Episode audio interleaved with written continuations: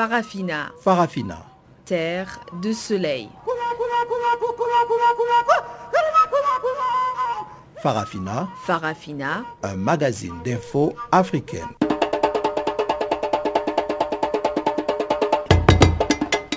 présentation Pamela Kumba. Bonjour et merci d'honorer ce rendez-vous des actualités en français sur Channel Africa. Catherine Maleka est à la technique et voici les titres.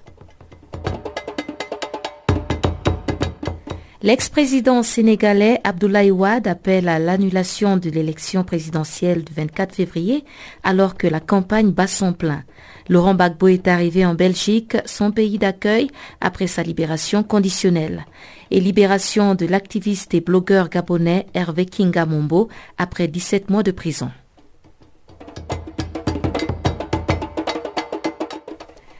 Avant d'entrer dans le cœur de la grande actualité, suivez d'abord le bulletin des actualités de Chanceline Louraquois.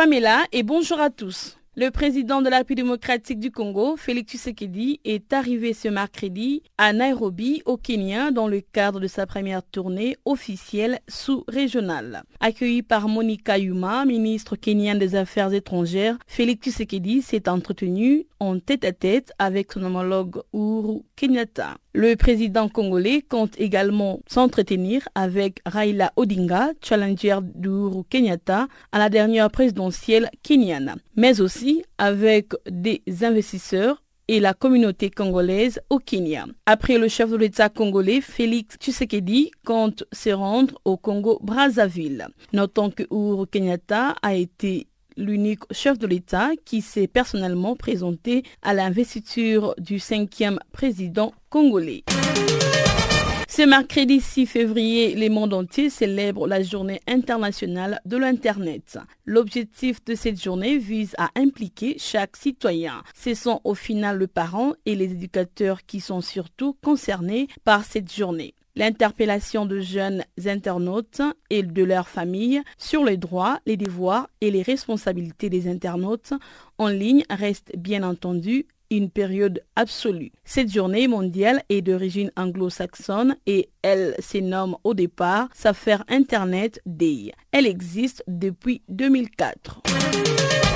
En Afrique du Sud, Shepat Bouchiri, dirigeant de Christian Gathering éclairé et son épouse Mary ont été libérés sous caution moyennant une caution de 100 000 rand chacun.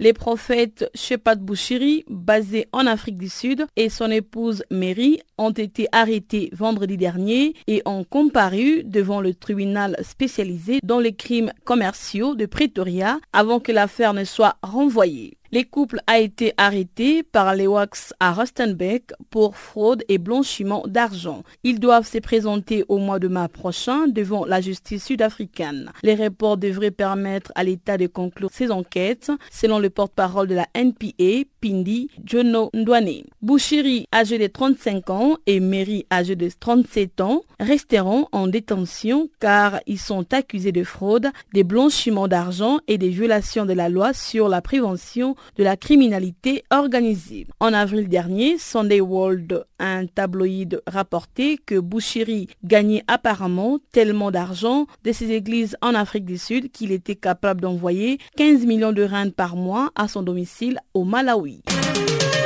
Au Bénin, les procès ICC Service pour investissement, consultancy, computing service touchent à sa fin. La journée du 5 février était consacrée aux réquisitions et aux plaidoiries. La Cour de répression des infractions économiques et terroristes juge depuis le 17 décembre 2017 six personnes pour, entre autres, escroquerie aggravée, association de malfaiteurs et exercice illégal d'activités de banque et de microfinance. Huit ans plus tôt, 9 millions 4 000 épargnants béninois ont perdu l'argent placé chez ICC Services qui leur avait promis deux intérêts microbolants de l'ordre de 160%. Les préjudices est évalués à plusieurs milliards de francs CFA. Mardi, la journée était consacrée aux avocats de la défense qui plaident en majorité l'acquittement. Le terme acquittement et justice sont revenus plusieurs fois au cours de plaidoiries assurées par un collectif de six avocats. Et au Nigeria, pour terminer, au moins six personnes ont été tuées mardi dans plusieurs attaques menées par des djihadistes du groupe Boko Haram dans le nord du pays. Des membres de la faction d'Aboubakar Sekaou ont envoyé le village des Choua et Kirchina dans les districts de Madagali dans l'état d'Adamawa. Les combattants ont volé des véhicules et pillé des commerces avant d'incendier des habitations. Selon la source, Boko Haram a intensifié ses attaques contre des des agriculteurs et de boucherons, les accusant de transmettre des informations à l'armée. Rappelons que plus de 27 000 personnes sont mortes depuis le début du soulèvement de Boko Haram dans le nord-est du pays en 2009, alors que 1,8 million de personnes ne peuvent toujours pas regagner leur foyer.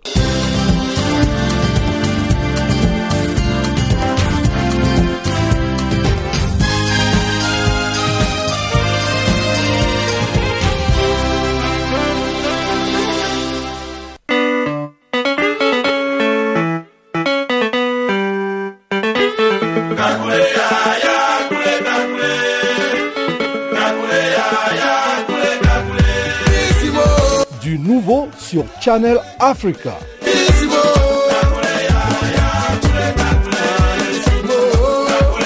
Farafina, votre programme en français, change d'horaire sur nos différentes plateformes. À partir du 1er novembre 2017, retrouvez-nous de 16h à 17h en temps universel sur DSTV, canal 802 et sur Internet live streaming à l'adresse www.channelafrica.co En ondes courte et sur le satellite, retrouvez-nous tous les jours à la même heure, 16h à 17h en temps universel, mais aussi en rediffusion de 23h à minuit.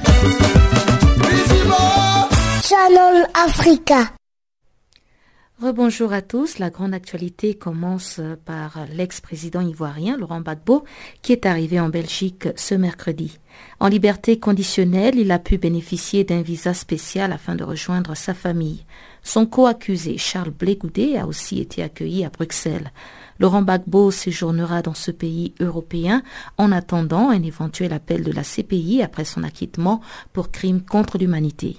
Arsène Touot, juriste, écrivain, nous a donné une réaction à trois niveaux de cette liberté conditionnelle du leader ivoirien sur le point affectif, je pense que la libération du président Laurent Gbagbo est une buée de, satisfaction pour lui-même d'un premier temps, mais aussi pour sa famille. Cela fait bientôt 8-9 ans qu'il a été coupé des liens familiaux et parce qu'il devait faire face à cette procédure judiciaire extrêmement longue, harassante, fatigante. Et aujourd'hui, sa libération permet donc à sa famille de le retrouver euh, lui permet aussi à lui-même de replonger dans le cocon familial pour euh, retrouver cette chaleur des enfants, de, la famille. Voilà. D'un point de vue euh, judiciaire, je pense que cette libération, c'est le rétablissement de la vérité, non seulement des faits, mais aussi de la procédure judiciaire. Donc c'est justice faite. Ce qui concerne que durant tout le processus judiciaire, il a été constaté à plusieurs reprises voilà, des, circonstances qui devaient justifier euh, l'arrêt immédiat du, procès. Parce qu'il y a eu des, tentatives de manipulation des preuves de, la part des procureurs, il y a eu euh, cette fameuse décision euh, d'insuffisance des, preuves, et qui, malgré cela, le, procès a, quand même continué. D'un point de vue politique, la satisfaction que je viens de noter est que Laurent Gbagbo étant désormais libre, il a la possibilité euh, d'intervenir dans le débat politique ivoirien. Parce que n'oublions pas que Laurent Gbagbo est un homme politique et que euh, la procédure judiciaire euh, pénale internationale qu'il a envoyée à la CPI n'a pas aboli sa carrière politique et dès lors, sa libération le met en situation de pouvoir s'exprimer, donner son, donner son avis. Surtout que, en l'occurrence, son parti politique, le FPI, connaît une division qui dure bientôt euh, de, 4 ans.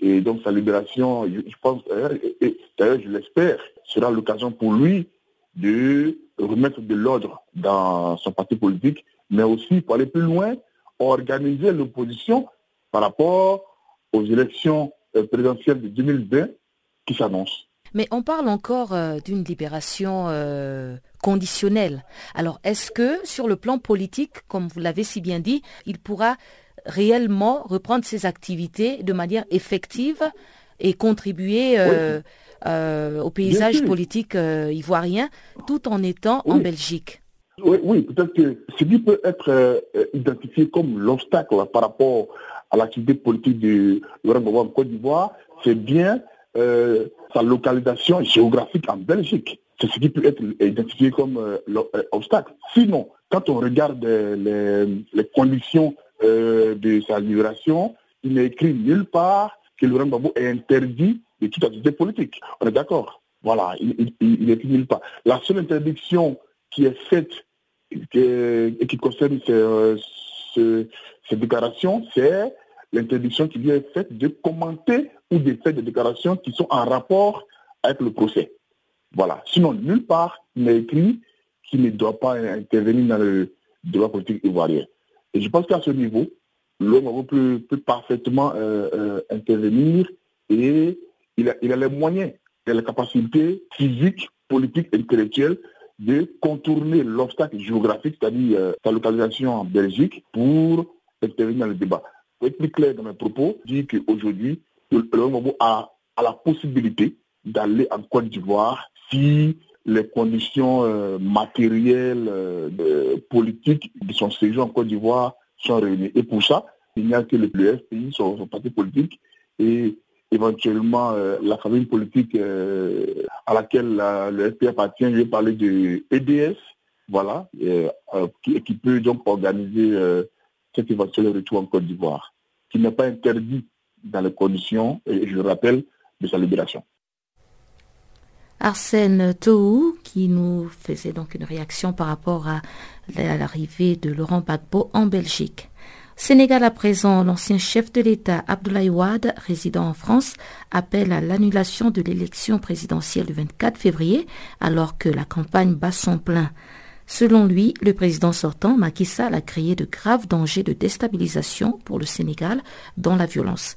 Maître Abdoulaye Wade a lancé son appel à travers un clip vidéo diffusé sur les réseaux sociaux et en voici un extrait sonore. Macky Sall a créé de graves dangers de déstabilisation du Sénégal dans la violence. Rappelez-vous ce qui s'est passé en Côte d'Ivoire avec plus de 3000 morts, au Burundi avec plus de 2000 morts, en Guinée avec 150 morts, au Togo entre 400 et 500 morts, au Kenya, au Nigeria et en RDC. S'imaginer que ce qui est arrivé ailleurs ne peut pas arriver au Sénégal possède d'une touchante naïveté.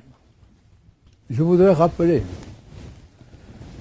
que le Sénégalais, le Sénégal est un peuple pacifique, mais il peut être violent, très violent.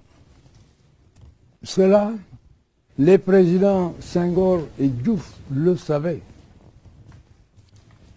qui avait adopté le principe du dialogue permanent avec l'opposition, de façon à trouver des solutions consensuelles avant l'explosion. Et rappelez-vous la rencontre historique qu'il a organisée entre le pouvoir et l'opposition. Opposition et pouvoir se sont retrouvés en face pendant plusieurs jours dans une âpre discussion. Mais au total, nous avons pu adopter un code électoral consensuel qui est celui qui a régi les élections au Sénégal depuis 25 ans et qui est le code qui a permis à M. Macky Sall d'être aujourd'hui président de la République. Il est vrai aussi que le Parti démocratique sénégalais a contribué à l'élargissement des espaces de liberté et de renforcement de notre démocratie. Ce combat pour les libertés et la démocratie, je l'ai mené avec l'opposition de l'époque et aussi avec la participation de leaders déterminés et engagés à l'image de Amat Dansoko, Abdoulaye Batili, Landing Savané et certains autres. Mes chers compatriotes, l'élection programmée par M. Macky Sall est déjà verrouillée depuis l'élimination par Macky Sall des deux candidats qui pouvaient lui porter ombrage, à savoir Karim Wad et Khalifa Sall. Certains qui sont euh, très avertis ou des personnes de son entourage affirment qu'il a déjà choisi d'être élu à 55% ou à 60% et au premier tour. Alors, euh, dans cette direction, il élimine les deux candidats qui lui portaient ombrage, les deux candidats les plus sérieux qui auraient pu assurer l'alternance, c'est-à-dire le battre. Il les met en prison purement et simplement sous des prétextes fallacieux. Depuis sept ans, le pouvoir est concentré entre les mains d'un petit nombre de personnes autour du candidat sortant. Le président euh, Abdoulaye Wade, l'ancien président du Sénégal, qui appelle donc à l'annulation de l'élection présidentielle du 24 février. La campagne électorale est en cours au Nigeria. Les deux grands candidats qui s'affrontent à cette élection présidentielle du 16 février 2019 sont le président sortant Muhammadu Buhari et Atiku Abubakar pour le PDP. L'analyste politique Guillaume Kamge nous en parle justement en mettant en exergue ses chances de remporter ce scrutin. Les élections présidentielles qui, qui sont annoncées au Nigeria comportent, euh, disons, en liste présentement plusieurs candidats, parmi lesquels deux sont les principaux candidats du point, de vue du poids de leurs différents partis politiques. Il s'agit du président euh, sortant Mohamed Buhari et de Atiku Abubakar. Et en ce qui concerne le deuxième, euh, Atiku Abubakar est originaire de l'état d'Adamawa dans euh, le nord du Nigeria, du Nigeria et qui a été vice-président du président Olusegun Obasanjo. Pendant les deux mandats qu'Olusegun Obasanjo a fait comme président, euh, son vice-président était bien Atiku Abubakar. Et euh, Atiku Abubakar est quelqu'un qui est, connu euh, par son instabilité euh, politique. C'est-à-dire que lorsqu'il était vice-président du président Obasanjo, à la fin du mandat d'Obasanjo, il a quelques problèmes avec le, le, président Obasanjo et puis il a décidé de joindre l'opposition euh, qui, euh, qui en ce moment-là était euh, ANC. Et puis, juste après cela, il, a, il était devenu opposant contre Goodluck Jonathan. Et après, il a rejoint le parti PDP, qui est, qui est présentement le, le principal parti de l'opposition. Mais si on veut regarder maintenant pourquoi est-ce que le PDP l'a choisi comme candidat? C'est tout simplement parce que, euh, au regard de la situation politique au Nigeria, vous savez, euh, il y a quelque chose comme un arrangement non écrit qui stipule que lorsque le président est sudiste, il faut que le vice-président soit euh, nordiste et vice-versa. Si le président est chrétien, il faut que le vice-président soit chrétien. Mais ce qui fait que, pour le moment, il est de bon temps que ce soit le Nord qui donne euh, toujours un président. C'est pour cette raison que euh, le PDP, qui est le Parti démocratique du peuple, a encore, au lieu de choisir Jonathan, par exemple, qui, qui aurait pu revenir et être candidat, on a plutôt choisi Atiku Abubakar, qui, comme j'ai dit, euh, quelqu'un qui a toujours été euh, d'un parti à un autre. Il était d'abord l'allié de Muhammadu Buhari contre Jonathan. Et aujourd'hui, il est l'allié de Jonathan contre Muhammadu Buhari. Donc, euh, voilà un peu comment Atiku est euh, sur la scène politique au Nigeria. Alors, donc, je comprends que c'est une personnalité assez euh, connue. Et est-ce que, en termes de, de potentiel, il est viable pour cette élection?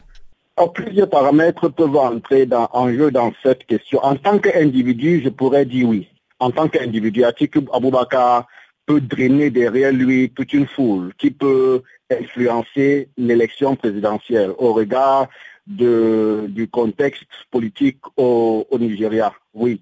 Mais maintenant, en tant que euh, candidat du parti PDP, euh, du Parti démocratique du peuple, euh, ce sera véritablement difficile pour Atiku Abubakar de faire le poids lors de ces élections contre le président sortant pour, plus, plusieurs raisons. Le, le président PDP, qui est du Nord, a choisi un vice-président qui est de l'Est, c'est-à-dire de la zone Ibo. Et dans le parti PDP, ils ont encore cette fois commis une petite erreur de choisir comme président du parti quelqu'un de la zone de l'Est et comme vice-président de, quelqu'un de la zone de, l'Est encore. C'est-à-dire que dans la structure du parti d'opposition présentement, c'est l'Est qui euh, domine avec un président nordiste. Donc, ce qui fait que la partie ouest, qui est la partie Yoruba, qui donne par exemple le vice-président actuel du Nigeria, se, se sentirait moins concerné par le parti d'opposition, c'est-à-dire par le PDP, et ce sera très difficile pour Atiku Abubakar de pouvoir euh, faire l'unanimité, surtout lorsqu'on sera dans la zone Yoruba, où on compte pratiquement plus de 20 millions d'électeurs. Donc, ce sera très difficile pour Adiko Aboubaka de pouvoir engranger euh, les votes principalement de ce côté-là, dans la mesure où le parti qui l'a investi ne, ne s'est pas préoccupé à donner des postes de responsabilité à la partie de l'Est. Mais en tant qu'individu, oui, Atiko Aboubaka peut faire quelque chose, peut faire la différence. À Madagascar, c'était au tour du Sénat de voter pour autoriser le président Adri Rajolina à légiférer par ordonnance jusqu'à la tenue des élections législatives du 27 mai. L'Assemblée nationale avait déjà donné son aval afin de permettre le fonctionnement de l'institution dont le mandat des députés est arrivé à terme mardi à minuit. Suivons les détails dans ce compte rendu de Guillaume Cabissoso.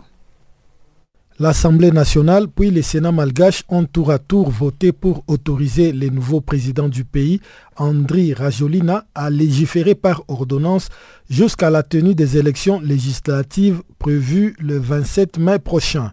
Les députés avaient adopté le 2 février dernier un projet de loi déléguant le pouvoir de légiférer au président de la République, Andri Rajolina. Mardi, les 52 sénateurs présents ont approuvé le projet de loi qui délègue provisoirement leur pouvoir de légiférer au chef de l'État, imitant leurs collègues députés qui l'avaient entériné vendredi par 95 voix sur 102. Le texte a été adopté pour permettre au chef de l'État de prendre ses premières mesures rapidement. Le mandat des députés s'est officiellement achevé ce mardi et leurs successeurs ne seront élus que le 27 mai. Le résultat des élections législatives devrait être connu au plus tard le 2 juillet. C'est ce qu'a indiqué mardi devant les sénateurs les ministres de l'Intérieur Tina Rivellino Razafimahefa.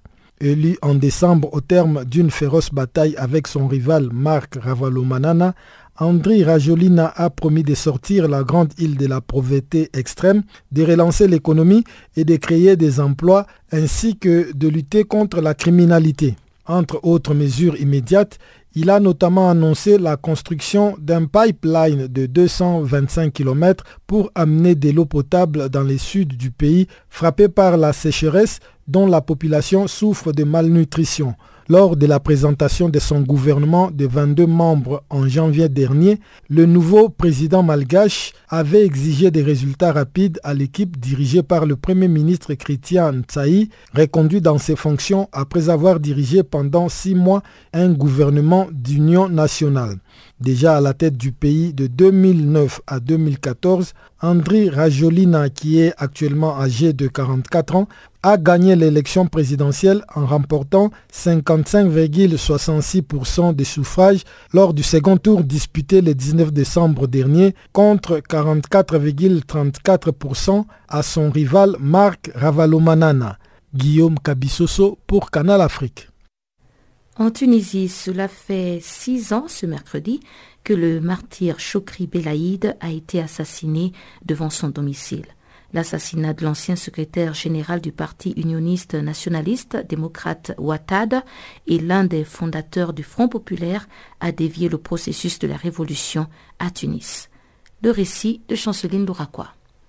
L'énigme de cet assassinat politique dans la Tunisie post-révolution reste entière car les commanditaires du meurtre n'ont pas encore été jugés. L'assassinat des Chokri Belaïd a été un choc pour les Tunisiens et un tournant qui a créé une crise politique grave dans les pays. Il y a noté que le collectif de défense dans l'affaire de martyr Chokri Belaïd a pointé du doigt les mouvements Enada et a récemment révélé des nouvelles données dans les dossiers qui devraient dominer la commémoration du sixième anniversaire de l'assassinat des Belaïdes. En manifestant massivement les jours de ses funérailles, le peuple tunisien a réaffirmé avec clarté et maturité son exigence des changements. Ne soyez pas effrayés si les sangs coulent demain en Tunisie. Ces mots que Chokri Belaïd avait adressés aux Tunisiens peu avant sa mort il y a six ans, jour pour jour, disent combien ces militants convaincus n'est pas dupes de ce que tramaient les forces politiques, au point d'avoir prévu et anticipé tout ce que le pays a vécu depuis 2013. Chokri Belaïd combattait les islamistes en retournant contre eux leurs propres arguments. Il les agaçait en évoquant les Corans ou en assurant qu'il était plus facile de former mille mécaniciens que de faire un artiste.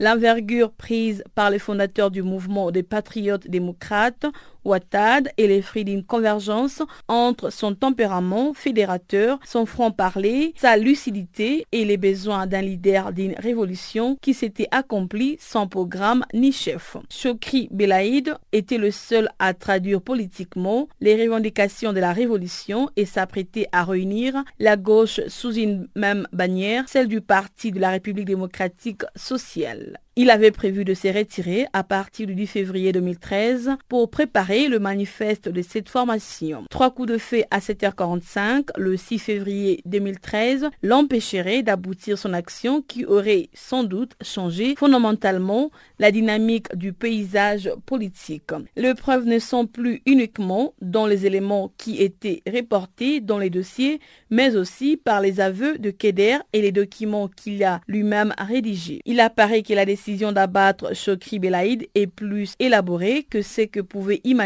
Ansar al-Sharia pour venger une opération sécuritaire contre l'un de leurs. Kamel Kadgagdi, qui a appuyé sur la gâchette, avait surveillé Chokri et proposé un plan fin prêt au groupe extrémiste. L'action dépasse la mémoire des Chokri à laquelle se joint celle de Mohamed Brahmi, abattu le 25 juillet 2013. Deux assassinats, deux crimes d'État et une omerta qui démonte tous les discours sur la démocratie.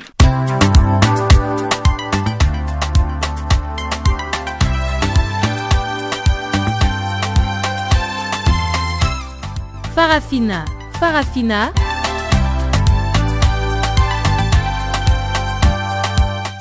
L'actualité panafricaine en français? Ah bon? Mais oui, c'est tous les jours de lundi à vendredi, 16h GMT. Sur Channel Africa.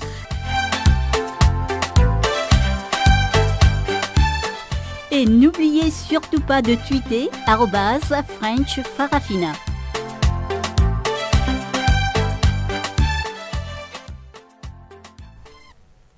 Et voilà qui nous mène tout droit au bulletin économique de Guillaume Cabissoso.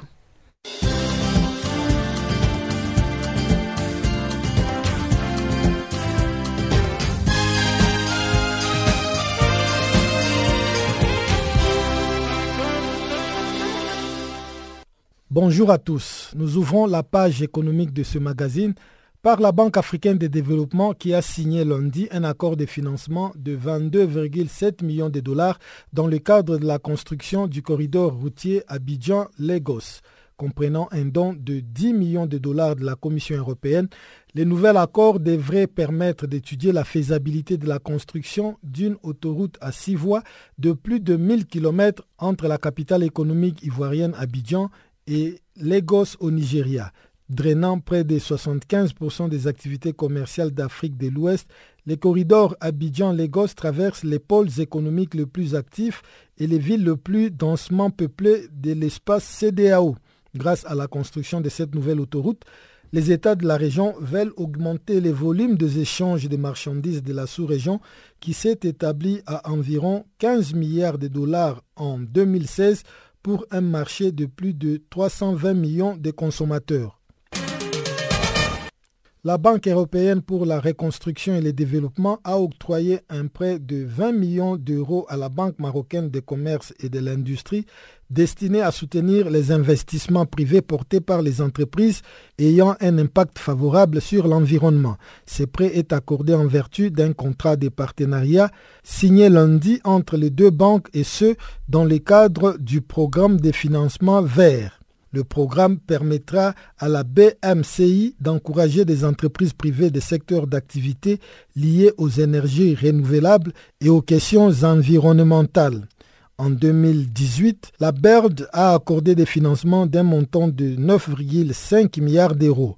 Depuis le début de ses opérations au Maroc en 2012, la Banque européenne a financé des projets d'une valeur de 1,7 milliard d'euros et a offert des services de conseil en gestion à plus de 500 petites et moyennes entreprises marocaines.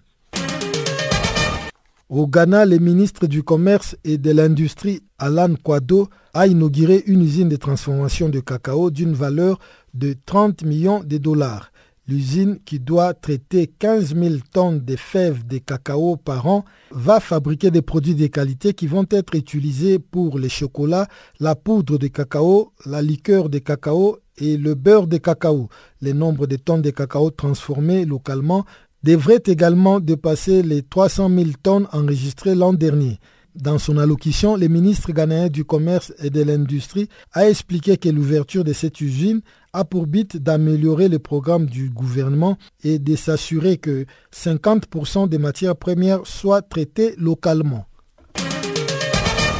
Après une légère hausse de 2,9% au mois de novembre 2018 au Sénégal, l'activité économique a été fortement boostée, enregistrant une progression de 12,5% en rythme mensuel au mois de décembre 2018, selon les données de la Direction de la prévision et des études économiques. Selon cette structure, l'embellie a été particulièrement portée par les secteurs secondaires qui enregistrent une progression de 9,9%. Quant au secteur tertiaire et primaire, ils se sont également bien comportés. Sur une base annuelle, la croissance de l'activité économique hors agriculture et culture est ressortie à 8,8% durant la période sous-revue, à la faveur d'une bonne évolution d'ensemble du tertiaire, du secondaire, du primaire et de l'administration publique. Terminons par ce nouveau fonds pour le développement des exportations en Afrique qui vient de voir jour sur l'initiative de la Banque africaine d'import-export. Doté d'un budget initial de 100 millions de dollars, son siège sera à Maurice alors que le banquier kenyan Philippe Kamau sera son directeur. Il est question de mobiliser des fonds commerciaux en Afrique afin de favoriser les investissements directs étrangers. D'après Bénédicte Orama, le directeur d'Afrexibank, l'objectif à long terme du FEDA est la fourniture des fonds propres et des services financiers.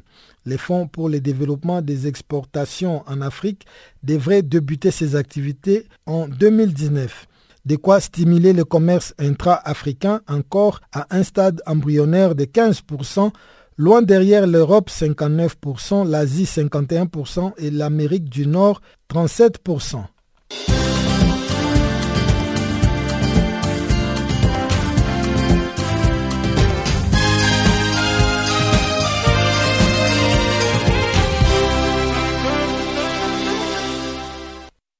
Libération mardi de l'activiste blogueur gabonais Hervé Kinga Mombo. Il était libéré après 17 mois de détention à la prison centrale de Libreville. Le blogueur a été arrêté le 27 août 2017 dans la foulée de la contestation de la réélection du président Ali Bongo Ondimba. Nous avons pu joindre son avocat, maître Ange Kevin Nzingu, qui nous a donné quelques détails sur l'incarcération de son client. Il était poursuivi pour euh, propagande euh, et pour outrage au président de la République il faut dire qu'on a soulevé une exception de nullité de la procédure liée au fait que les juges, le juge d'instruction n'a pas respecté la procédure nécessaire à la non, non seulement euh, garantie des libertés, donc les droits de, mon client, et le juge n'a non plus respecté euh, la procédure liée à la à l'inculpation, donc à, à, la première comparution de ce dernier. Et donc, ces prescriptions sont, sont, sont, sont, données à peine de nullité. Nous avons donc soulevé l'exception de nullité. Le juge a annulé simplement la procédure. Donc, vu que la procédure est annulée, pas besoin de savoir si les, charges qui pèsent sur lui étaient fondées ou pas. Donc, la procédure est annulée et sa mise en liberté prononcée. Alors, lorsque une procédure est annulée comme ça, qu'est-ce qu'il advient de l'accusation? Moi, je vous en parlerai dans dix jours. Je vous dis pourquoi le procureur de la République qui représente le ministère public a 10 jours pour faire appel de la décision. Ok, 17 mois de prison, comment est-ce qu'il va? Comment est-ce qu'il est sorti? Quel était son traitement à la prison centrale de Libreville? Vous savez qu'à la prison centrale de Libreville, les gens sont détenus dans des conditions totalement inhumaines. Donc, quand vous restez 17 mois sans rien faire, sans bouger, sans vous déplacer, sans faire de sport, sans rien faire du tout, il est évident que votre état de santé soit touché par ça. Mon client est resté 17 mois. Il est resté à peu près deux mois dans des conditions totalement inhumaines parce qu'il était en cellule d'isolement, mais c'est une cellule dans laquelle vous ne pouvez ni vous allonger ni vous asseoir correctement. Vous êtes dans le noir en permanence. On a dû intervenir et, faire intervenir des, ONG pour que euh, la prison décide de le mettre dans des conditions à peu près humaines. Donc quand vous êtes resté 17 mois sans rien faire, Lorsque vous sortez de la, prison, votre seule envie, c'est de faire un bilan de santé. Ce à quoi mon client, ça donne depuis ce matin. Donc, il va faire un bilan de santé. Les 10 jours dont je vous parlais lui permettraient de, savoir ce qu'il a, de faire des examens qu'on lui refusait de faire quand il était en détention et de voir euh, si euh, il a une infection particulière ou pas, et ensuite de se soigner. Après, il verra comment il va, écrire son avenir, mais euh, il est sorti avec beaucoup de joie joie parce que il peut désormais euh, respirer l'air libre, l'air frais, il peut désormais faire un peu de sport, désormais peut marcher, ce à quoi il était euh, interdit pendant toute la détention. Et est-ce qu'il vous a fait mention de cas de torture ou bien de bastonnade Non, non, bah, il faut être honnête, non, il n'a jamais été torturé. Physiquement torturé, non. En, dehors de l'épisode, l'épisode noir de sa détention, c'est quand on l'a mis en isolement. En dehors de ça, il n'a jamais été torturé ni à la police judiciaire, ni euh, euh, chez les policiers ni à la prison. Il n'a jamais été torturé. Alors là, jamais. Mais qu'est-ce qu'il avait écrit exactement qui a fait en sorte qu'on puisse l'enfermer? C'est une question qu'il faut poser au procureur de la République. Mais vous à moi, je pense que c'est lié à, à la méthode. C'est une méthode non violente, c'est vrai, mais c'est une méthode conscientisante. C'est-à-dire que mon client, ce qu'il faisait, c'est qu'il expliquait, il projetait au Gabonais des vidéos de leur quotidien. Donc pour que ces derniers prennent conscience de la situation dans laquelle le pays dans lequel ils vivent. Sauf que au début, c'était peu, ils étaient peu nombreux à assister aux projections. Après, ils sont devenus très nombreux. Après, le pouvoir s'est rendu compte que ça pouvait être euh, une arme euh, efficace contre, contre lui. Et donc, en réalité, sa détention première était de l'intimider. Après, la machine a pris le, parti de le garder un peu plus longtemps et de l'assimiler aux autres. Mais a priori, il me semble qu'ils ont juste voulu le détenir pour l'intimider. Malheureusement, ça n'a pas marché. Et des cas comme ça, des cas d'intimidation contre les activistes, euh, disons, des droits des Gabonais, est-ce qu'ils sont nombreux euh, à Libreville? Je vous répondre parce que je ne sais pas précisément s'il y en a beaucoup ou pas. Mais ce que je sais, c'est que euh, les méthodes utilisées par mon client ne sont pas ordinaires. Donc ils ne sont pas très nombreux à utiliser ces méthodes-là, donc du coup je pense que ce pas très nombreux à être arrêtés aussi pour ces raisons-là. Vous écoutiez maître Ange Kevin Zingu, l'avocat de l'activiste et blogueur gabonais Hervé Kinga Mombo qui a été libéré après 17 mois de détention à la prison centrale de Libreville.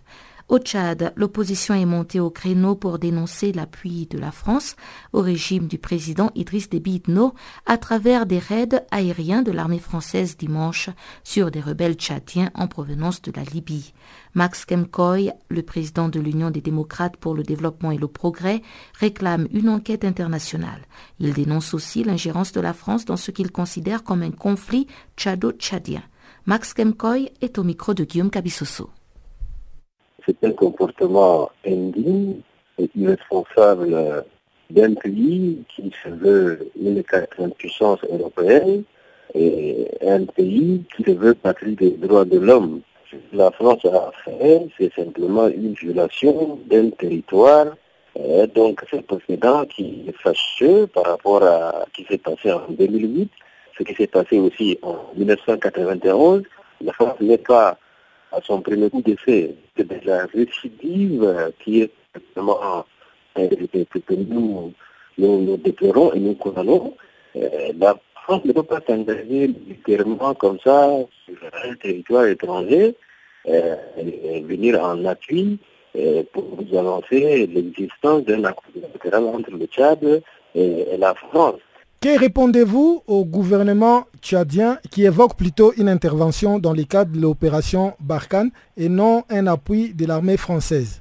L'opération Barkhane n'a pas un mandat approprié pour pouvoir intervenir euh, dans une situation, ce qu'on pourrait appeler une question de politique intérieure. Comment est-ce que euh, l'opération Barkhane, la force Barkhane peut avoir un tel mandat? Euh, Nous pensons que l'opération Barkhane, on ne connaît pas les tenants et les absents de cet accord, mais ce qui est dit officiellement, euh, Barkhane est là pour la lutte contre le terrorisme djihadiste dans le Sahel. Mais ce qui s'est passé le dimanche 3 février 2019 euh, au nord du Tchad, c'est essentiellement un groupe rebelle tchadien qui tentait de faire une incursion à l'intérieur du territoire national. Ce ne sont pas des, terroristes. Et là, c'est hors cadre légal euh, de l'accord entre Barkhane ou dans le cadre du G5 Sahel. Le gouvernement ne peut pas nous opposer ça comme un motif légitime pouvant justifier l'intervention ou le bombardement de l'armée française euh, à, ses côtés.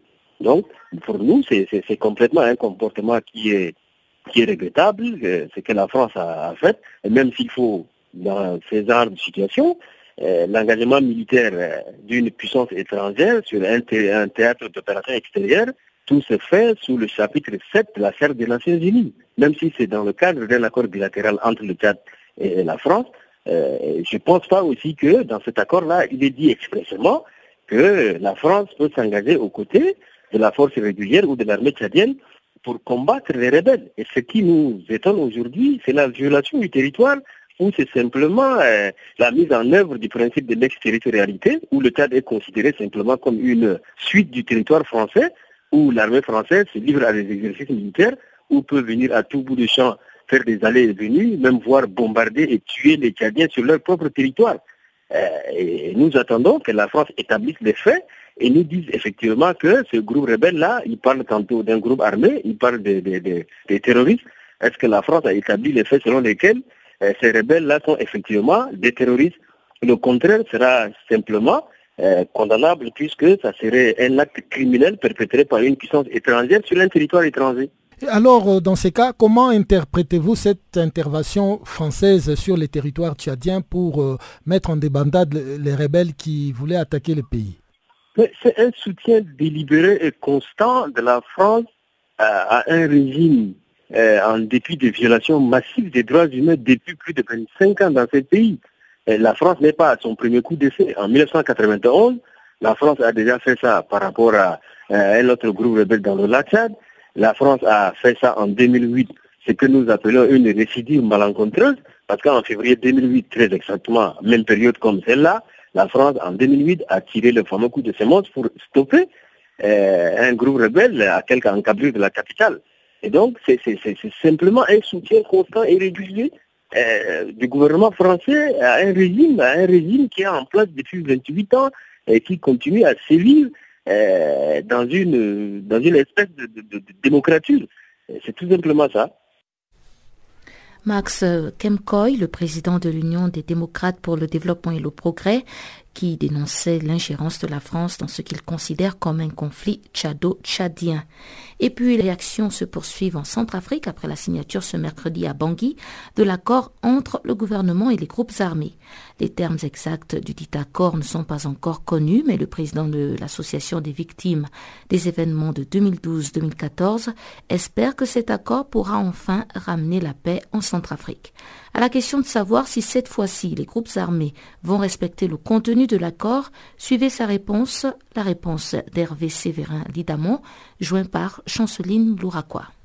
Le contenu, euh, pas en intégralité, mais dans, en ce qui nous concerne, nous, c'est les points qui concernent les victimes et autres personnes rendues vulnérables par la crise qui nous préoccupent. Mais euh, on a pris les dispositions favorables en ce qui concerne euh, le respect des droits de l'homme et toutes les organisations des victimes que nous devons espérer. Est-ce que cet accord fait justice aux victimes ou soit à la population centrafricaine? Dans cet accord, nous savons qu'il y a les dispositions de la justice condamnée sans plus en compte. Et que nous tenons à vous dire que les Nations Unies, l'Union africaine ne peuvent pas mener euh, un dialogue où ils peuvent mettre en péril ce que eux-mêmes ils défendent sur le plan international en ce qui concerne la lutte contre l'impunité à, l'échelle internationale.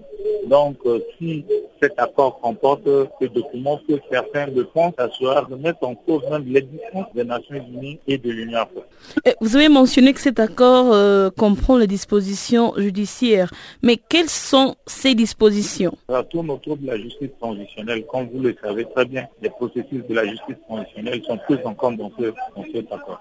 Comme quoi par exemple? Nous savons qu'il y a les dispositions, les crimes graves que les Nations Unies condamnent, ne doivent, les, crimes imprescriptibles ne doivent pas être euh, graciés. Tous ceux qui ont commis des crimes imprescriptibles doivent répondre devant la justice. Et il y a d'autres crimes qui sont causés à l'échelle nationale et que ceux qui sont, qu'on appelle généralement les petits bourreaux, que la justice transitionnelle va s'en occuper dans le cadre de la commission vérité, justice, réconciliation et réparation. ce sont les points forts. Donc, euh, en un mot, c'est ce que nous pouvons vous dire. Et qu'en est-il de, euh, du comité de vérité et réconciliation? On doit tout faire, on doit mettre en place une équipe pour aller dans ce processus et que la loi doit être euh, sera revue par l'Assemblée nationale pour mettre en place ce comité de vérité, justice, réparation, réconciliation. C'est un tas de processus. Il y a la MINUSCA, il y a l'Union africaine, ils sont là, c'est eux qui vont appuyer dans la mise en œuvre de ce processus. Est-ce que l'accord signé sera bientôt implémenté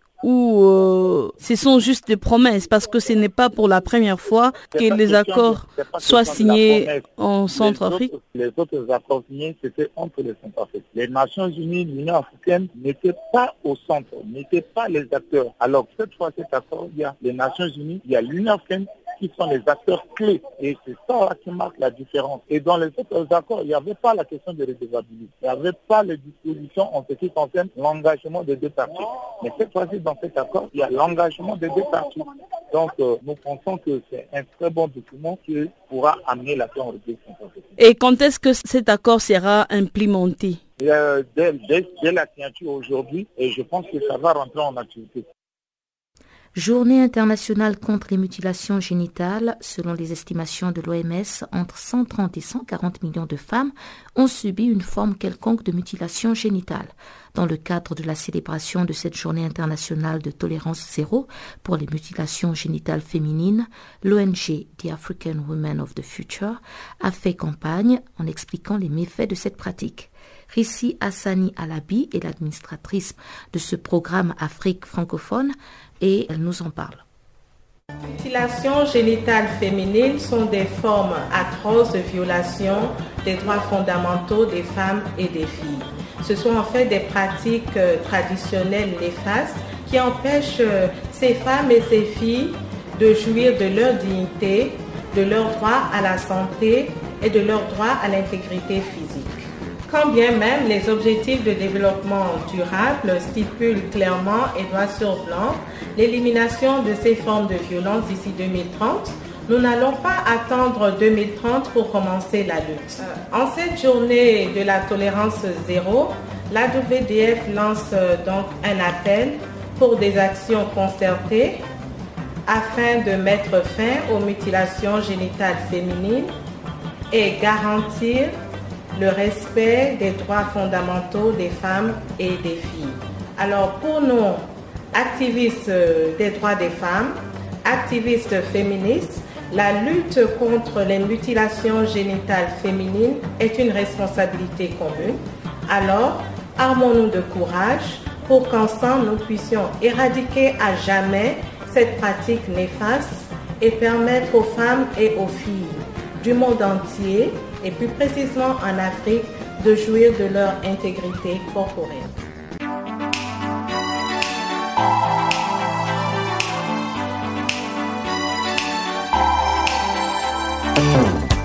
Si vous ratez les points chauds de l'actualité cette semaine, si vous ratez les points chauds de l'actualité cette semaine,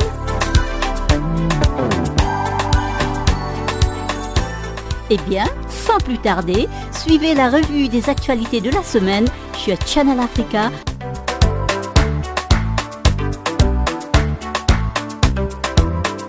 Retrouvez le podcast sur nos sites internet www.channelafrica.co.za.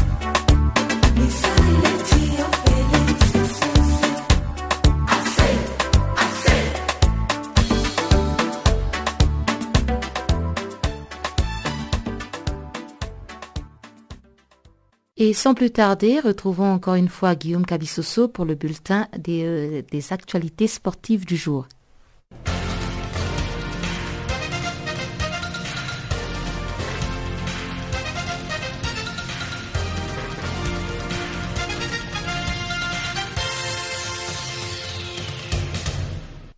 Bonjour à tous. Coupe d'Afrique des Nations de moins de 20 ans, le Niger et le Burundi ont fait un match nul mardi dans le cadre de la deuxième journée de cette compétition dans les groupes A. Score final, 3 buts partout. Pourtant, le pays hôte a maîtrisé le débat en première période. Issa Salou ouvre le score sur penalty avant que Kairou Mustafa ne double l'avantage. Avant la pause, le Burundi revient dans le match sur un penalty transformé par Saidi Irakoze. Au retour des vestiaires, le festival se poursuit avec Mamadou Sabo qui conforte l'avance du MENA mais qui va fondre dans les derniers instants du match. Jules Ilimwengu et Bienvenue Kanakimana permettent aux Intamba Juniors d'égaliser à trois buts partout. Un peu plus tôt dans la journée, les Nigeria et l'Afrique du Sud se sont accrochés sur les scores de 0 but partout. Au classement, le Flying Eagles compte 4 points suivis du Niger et des Aoujita deux points chacun. Les Burundi ferment la marche avec un point. L'Égypte sera prête pour accueillir la Coupe d'Afrique des Nations 2019. C'est ce qu'ont déclaré mardi au stade d'Alexandrie les responsables du football africain au terme d'une inspection des diverses infrastructures à travers le pays. La CAF avait lancé dimanche la première inspection des installations de la Cannes 2019. La délégation a visité plusieurs stades au Caire, à Suez, Ismaïlia et Port Saïd avant de terminer mardi par Alexandrie.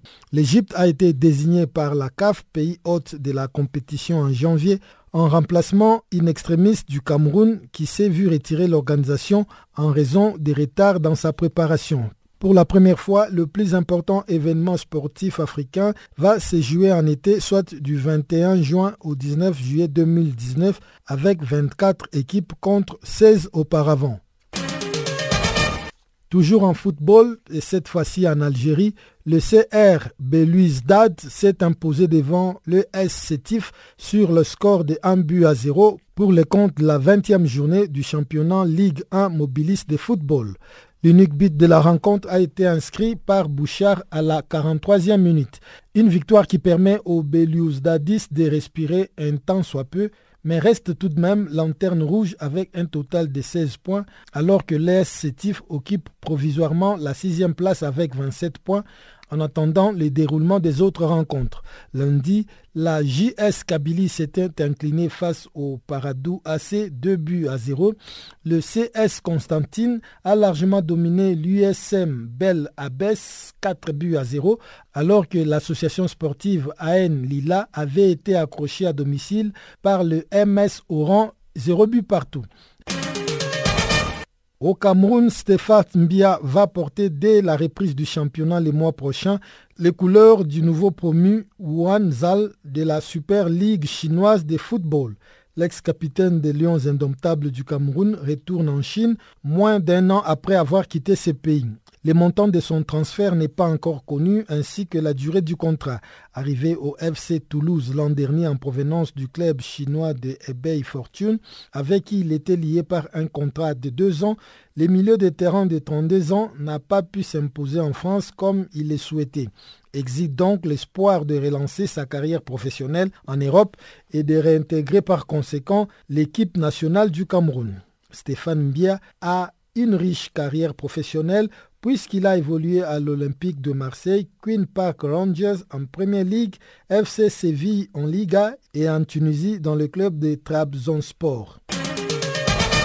Terminons en Tunisie par l'étoile sportive du Sahel qui a annoncé via son site officiel que son attaquant Mohamed Amin Chermiti a résilié son contrat et a rejoint le club saoudien Al Faya.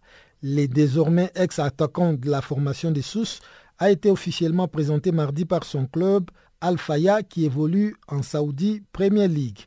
L'annonce a été faite après les visites médicales passées avec succès. Amin Sharmati avait résilié son contrat à l'amiable avec le Sahel avant de rejoindre sa nouvelle équipe. L'Aigle des Carthage s'est engagé avec ses clubs pour une période de six mois.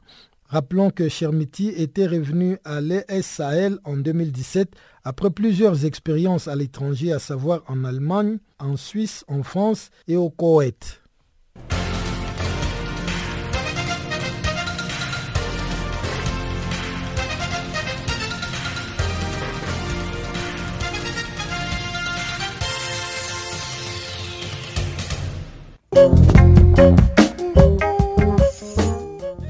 Chers auditeurs, nous sommes arrivés à la fin de ce programme, mais avant de vous quitter, un salut de la part de Barba Jean qui nous a écrit depuis Beaumonde en France. Merci encore une fois à cet auditeur et je vous encourage à tous les autres aussi de nous écrire, nous envoyer des emails nous faire des tweets @frenchfarafina ou encore faire des commentaires sur notre site internet www.channelafrica.co.za. Encore une fois, merci de votre fidélité. On se retrouve demain pour un autre périple des actualités en français. Au revoir.